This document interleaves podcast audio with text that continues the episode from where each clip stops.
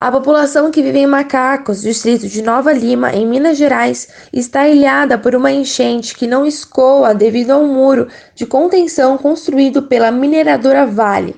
A parede gigantesca é mais alta que um prédio de 10 andares, sendo construída no curso do Ribeirão Macacos, para conter possíveis rejeitos da barragem da mina Mar Azul. Com a chuva nos últimos dias, o nível da água aumentou e não há vazão.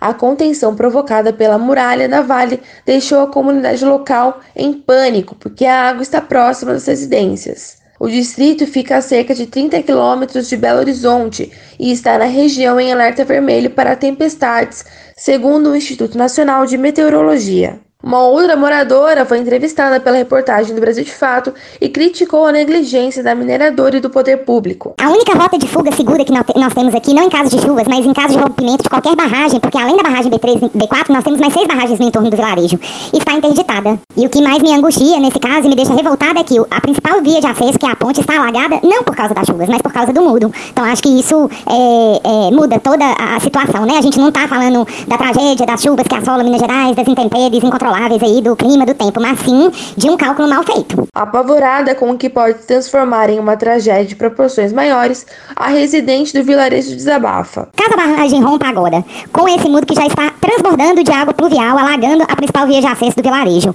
o que que acontece? Qual área é inundada? Quais casas são atingidas ou eh, quais quintais são atingidos? Essas pessoas estão cientes do risco? Essas pessoas deveriam ter sido evacuadas antes, né? É, é muita angústia. A estrutura foi construída como parte de um processo para o encerramento das atividades de mineração na região.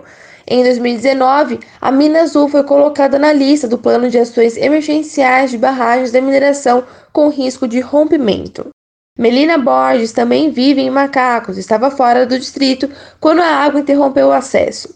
Ela tentou voltar para casa no sábado à noite, 8 de janeiro, mas não conseguiu passar do alagamento. A nossa maior preocupação é se a barragem rompe neste cenário, porque o muro de contenção construído para conter a barragem ele já está completamente cheio de água. Então, se soma essa, a este volume de água o volume da barragem, eu sinceramente não sei o que, o que acontece. Melina lamenta que a comunidade está sem nenhum acesso à saúde. É muito complicado porque a Vale sempre manteve, desde que tocou a sirene, mantinha uma ambulância que ficava 24 horas em Macacos com profissionais de saúde, né? Médico, enfermeiro, técnico, enfim, uma equipe de saúde para casos de urgência. E eles retiraram esse serviço há um tempo da comunidade e agora, nesse momento, a comunidade está ilhada sem nenhum acesso à saúde. A sirene da mina Mar Azul, mencionada por Melina, foi tocada em fevereiro de 2019, indicando perigo de rompimento. Na época, quase 200 famílias foram removidas.